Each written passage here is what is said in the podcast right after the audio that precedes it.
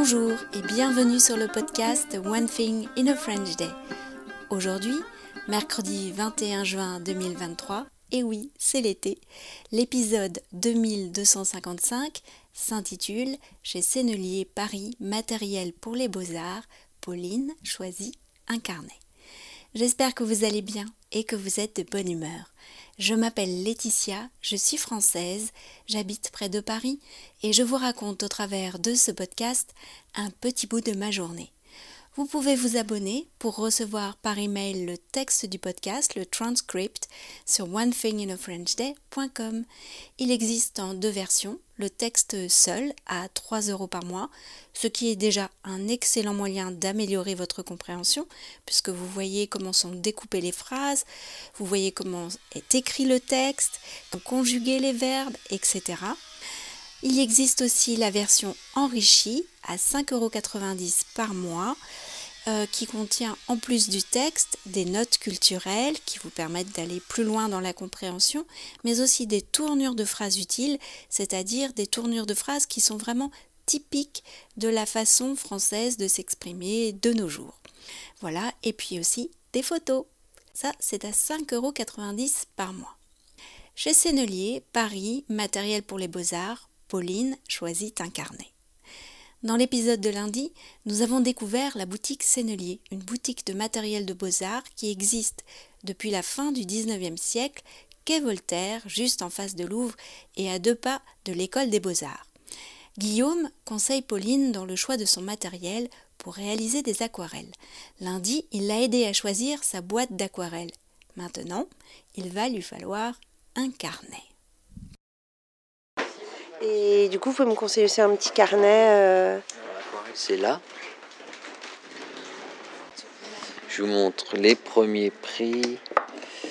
Alors, par exemple, ça s'appelle Académie. Ok. Ça, c'est Sennelier, donc vous avez un papier basique, 300 grammes. Et après, ben, plus sophistiqué, toutes les marques un peu haut de gamme, Fabriano, Arche, Sennelier, euh, il y en a plein d'autres, font des blocs qui sont collés des quatre côtés, ici. Vous avez de la colle autour. Quand vous travaillez, ça va bouger. Quand ça va sécher, ça va se tendre. Et quand vous avez terminé, il y a un petit endroit où il n'y a pas de colle, on enlève et on en fait une autre. C'est comme une planche, comme si le papier était tendu. D'accord. Et là, vous avez trois sortes de grains. Grains fins, lisse ou plus de grains. Satiné, lisse, grain torchon. Du coup, il vaut mieux que je parte sur quoi? Sur celui du milieu? Exactement. Enfin, après, c'est vous qui décidez, mais ouais, généralement, c'est ce qu'on conseille. D'accord. Et le format, ce que pour aller au, bout de mon rêve, euh, je pars cet été en vacances et j'aimerais bien emmener avec moi et tester. Euh, et du coup, j'aimerais que ce soit pratique. Alors, je pensais effectivement à un format paysage. soit, donc, si vous voulez que ce soit plus pratique, si vous voulez faire un livre de voyage, il vaut mieux acheter un carnet, pas un bloc. Ça, c'est bloc. Voilà, c'est vraiment à vous de décider les spirales. Après, vous pouvez les déchirer. Voilà. Généralement, c'est micro-perforé euh, ici. Généralement. Bah, Peut-être, j'aime bien ce format-là. Non, ça, c'est pas un palier blanc.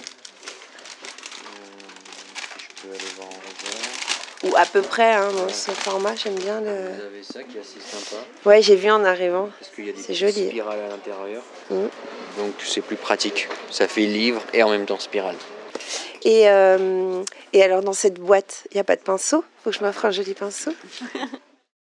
Pauline pense à tout. Nous écouterons les derniers conseils de Guillaume dans l'épisode de vendredi. Est-ce que certains d'entre vous font de l'aquarelle? Avez-vous quelques réalisations à partager avec nous? Vous pouvez me les envoyer par email à frenchday.gmail.com et je les mettrai dans la newsletter gratuite de ce week-end. One Thing in a French Day, c'est fini pour aujourd'hui. Je vous retrouve donc dès vendredi pour un nouvel épisode du podcast. À bientôt. Au revoir.